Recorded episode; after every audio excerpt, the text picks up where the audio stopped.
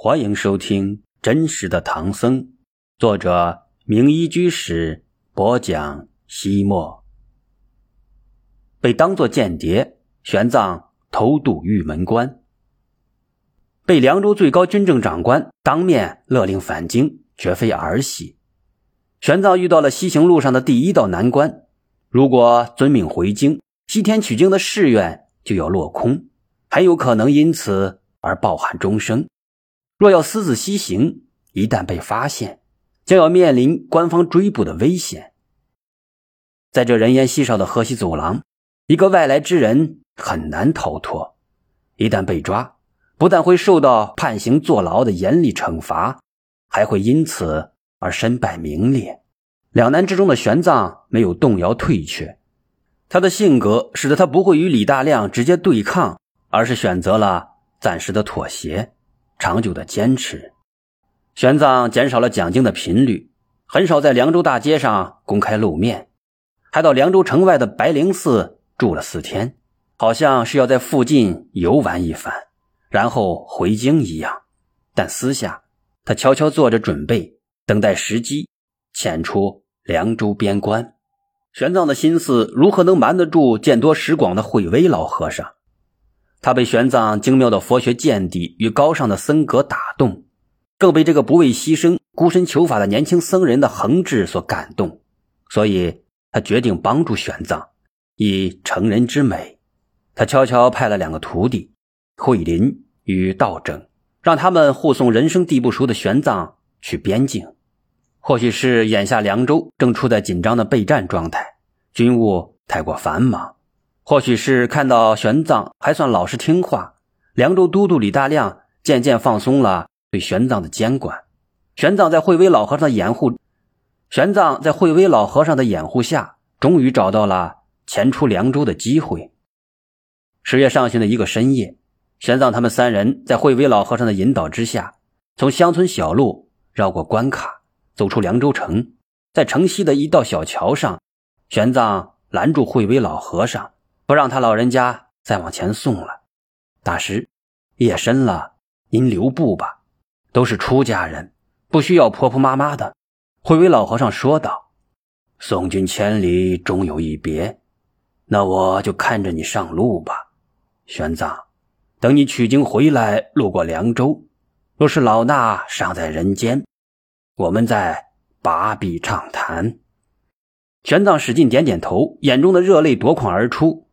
他与慧林、道整走了老远，回头望去，慧威老和尚依然站在桥头，默默目送着他们渐渐远去，泪水再次模糊了玄奘的视线。私自出境当然是一件严重犯法的事情，玄奘可以将自己的生死置之度外，但万一被官兵发现抓回，必将会连累慧威老和尚。因而，他们三人白天不敢公然就道，只能够逢餐露宿，昼伏夜行。最光明、最伟大的事业，竟然不得不以这种鬼鬼祟祟、偷偷摸摸的形式进行。人有病，天知否？行行复行行，不一日，他们穿甘州过肃州，到达了瓜州。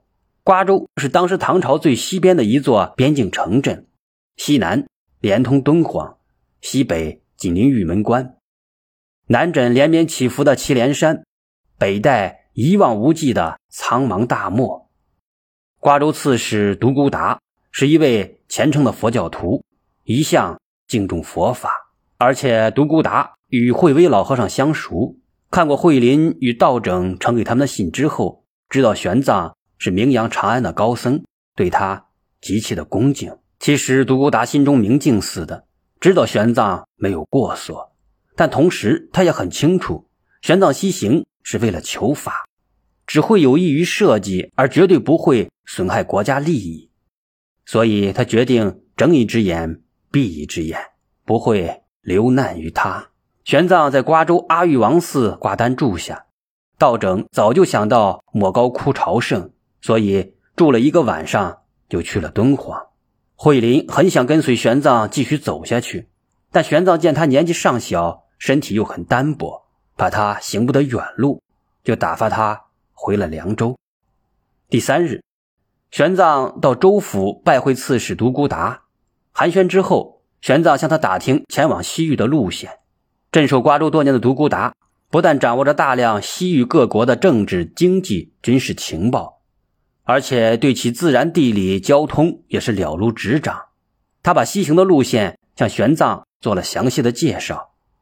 古来，从瓜州前往西域有南北两条道路。其实南北二道，也就是围绕着大戈壁塔克拉玛干大沙漠的边缘，从南边和从北边行进。独孤达道，眼下南道比较艰险，不大好走，而北道相对安全一些，故而商旅队伍大多走北道。玄奘说：“哦，既然如此，那我也走北道吧。”独孤达却摇摇头，不管是南道北道。对你都不合适，玄奘大惑不解，为什么商人走得，我却走不得？西域各国都特别欢迎商旅，因为他们的穿梭往来，沟通永无，调剂余缺，给沿途各国带来了丰厚的财富和税收。而你是个佛教僧人，必须要考虑沿途各国的政治情况与民众信仰。现在丛林以西的广大地区。都被强大的西突厥所征服，而突厥信仰的是拜火教。试想，你一个佛教僧人，若无西藏突厥王庭的特许，如何能在民情复杂的西域各国安全顺利的穿行呢？闻听此言，玄奘惊出了一身冷汗。他太知道不同信仰之间的隔膜了。虽然佛教教义倡导包容和平，佛教将杀生列为最严厉的戒条。连虫蚁都不许伤害，所以佛教徒能与其他所有人和平共处。但是，像拜火教之类的宗教，排他性非常的强，鼓励武力征服，杀害其他教派的信徒，不但无罪，而且有护教的功德。想到危机四伏的险境，玄奘虽然也感到胆怯，甚至惊恐的直冒冷汗，但他没有退缩，最后还是说。尽管危险重重，但我宁死也要去天竺，为了求取真经，哪怕死在途中，我也不会感到遗憾。独孤达一笑：“我知道你为了信仰不怕死，但要死得其所。若是在半路上被那些愚昧无知的拜火教徒给烧死，那就太没价值了。可是想要西天去，必须经过那些地方。”独孤达胸有成竹地说道。呃，弟子有一计策，保你能在整个西域畅通无阻。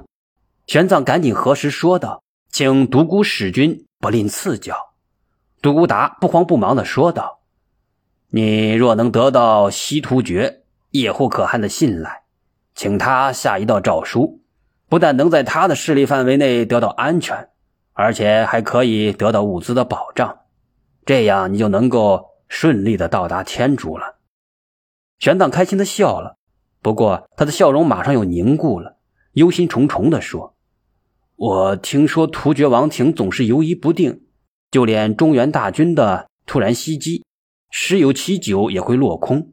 我单人匹马，如何能在天苍苍、野茫茫、无边无际的大草原上找到叶护可汗呢？”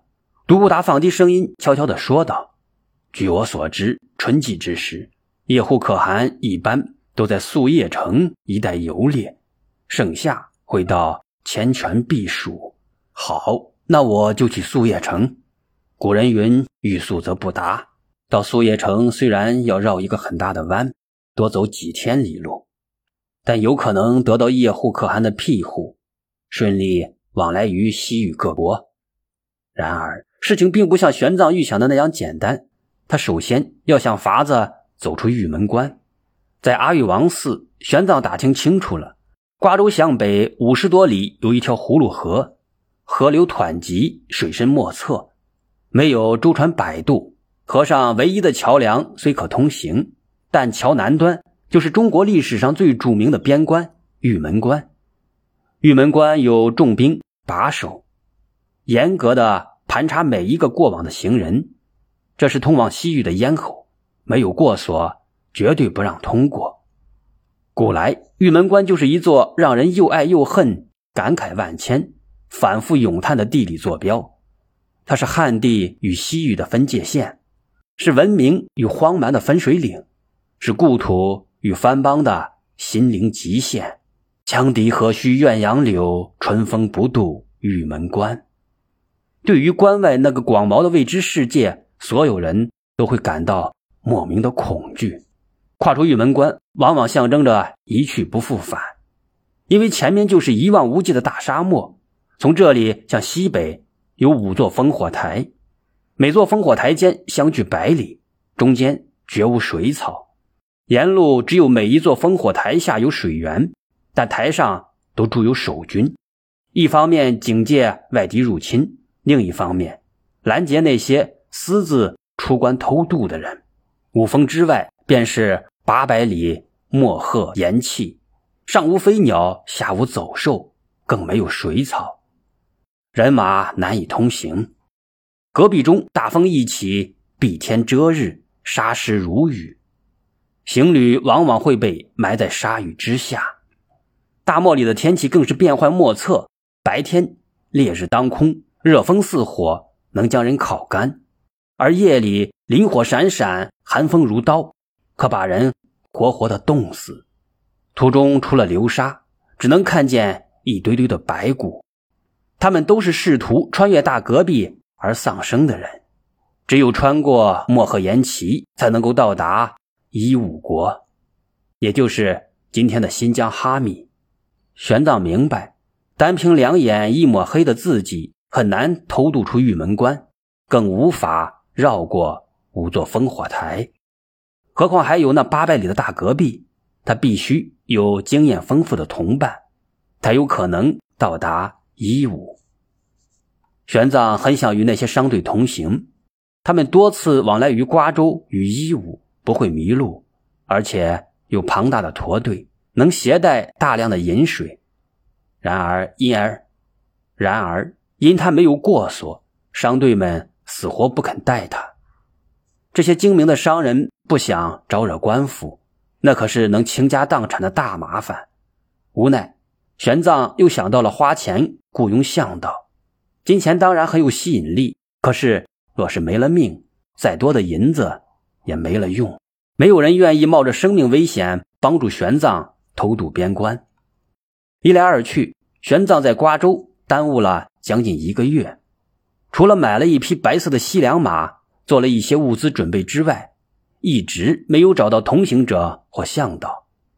这时，凉州都督李大亮已经得到探报，说玄奘没有返回长安，而是悄悄去了瓜州，准备偷越边境西行。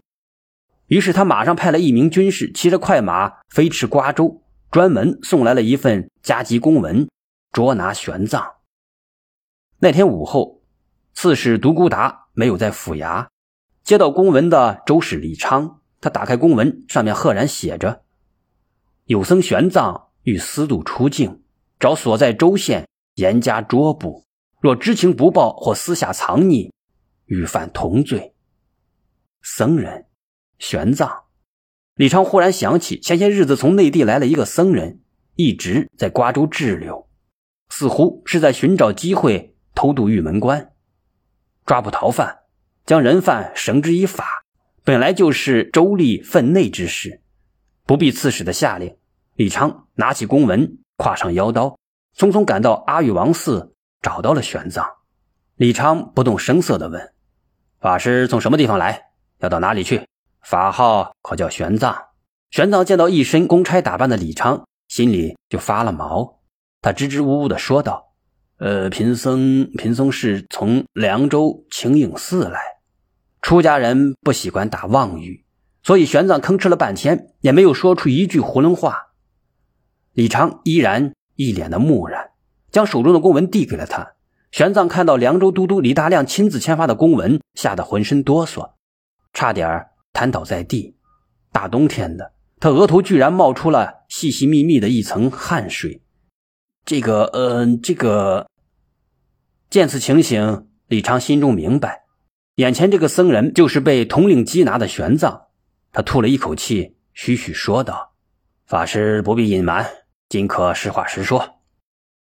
至此，玄奘知道自己已经露馅了，索性开诚布公的说道：“实不相瞒，我就是玄奘。不过贫僧之所以要偷渡出境，并非走私贩私，更不是突厥的细作，我是要到天竺求法取经。早在从长安出发之前，贫僧就已经发誓，宁可西行而死，也不后退。而今既然已经被官府发现，无话可说，我宁可坐牢，也不返回长安。说完，坦坦荡荡的玄奘反而变得无所畏惧。他挺直腰杆，丝毫不为将要面临的牢狱之灾而担忧。这时，李昌反而笑了，笑得很开心，很亲切，笑得玄奘成了丈二和尚，摸不着头脑了。李昌面对玄奘，双手合十，深深的鞠躬，然后说道。法师能为法忘躯，不惜生命，可以说是感天动地。我也信佛拜佛，所以一接到公文就赶到了这里，没有让任何人看过。玄奘说道：“独孤师君也是好人，他很支持贫僧西游天竺。”李昌说：“刺史大人毕竟因职责所在，一旦见到了公文，反而就不能再维护您了。”因而不能让他知道，就算出了什么事，也由我一个人承担，不连累他。说着，他当着玄奘的面将公文撕碎，扔进火盆，烧了个一干二净。玄奘知道，公职人员隐匿销毁公文是重罪，李昌为了保护自己而烧毁上司的公文，可以说是冒着坐牢、杀头的危险。没有大无畏的牺牲精神，万万做不到。面对这个虔诚的佛教信徒，玄奘不知道如何才能够表达自己的感激之情，唯有深深的鞠躬，心中西行的意志更加坚定。临走，李昌嘱咐道：“法师，凉州都督府已经发出了这样的公文，您在瓜州就不能久留了，请尽快的成行，以免外生枝节。”送走李昌，天已经黑了，玄奘坐卧不宁，万分焦虑。在疗房内来回的踱步，毫无疑问，他必须马上离开瓜州。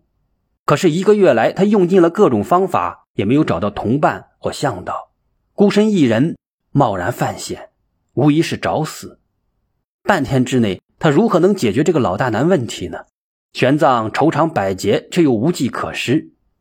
于是他来到天王殿，在弥勒菩萨像前虔诚礼拜，祈求菩萨加持。能得一人引渡。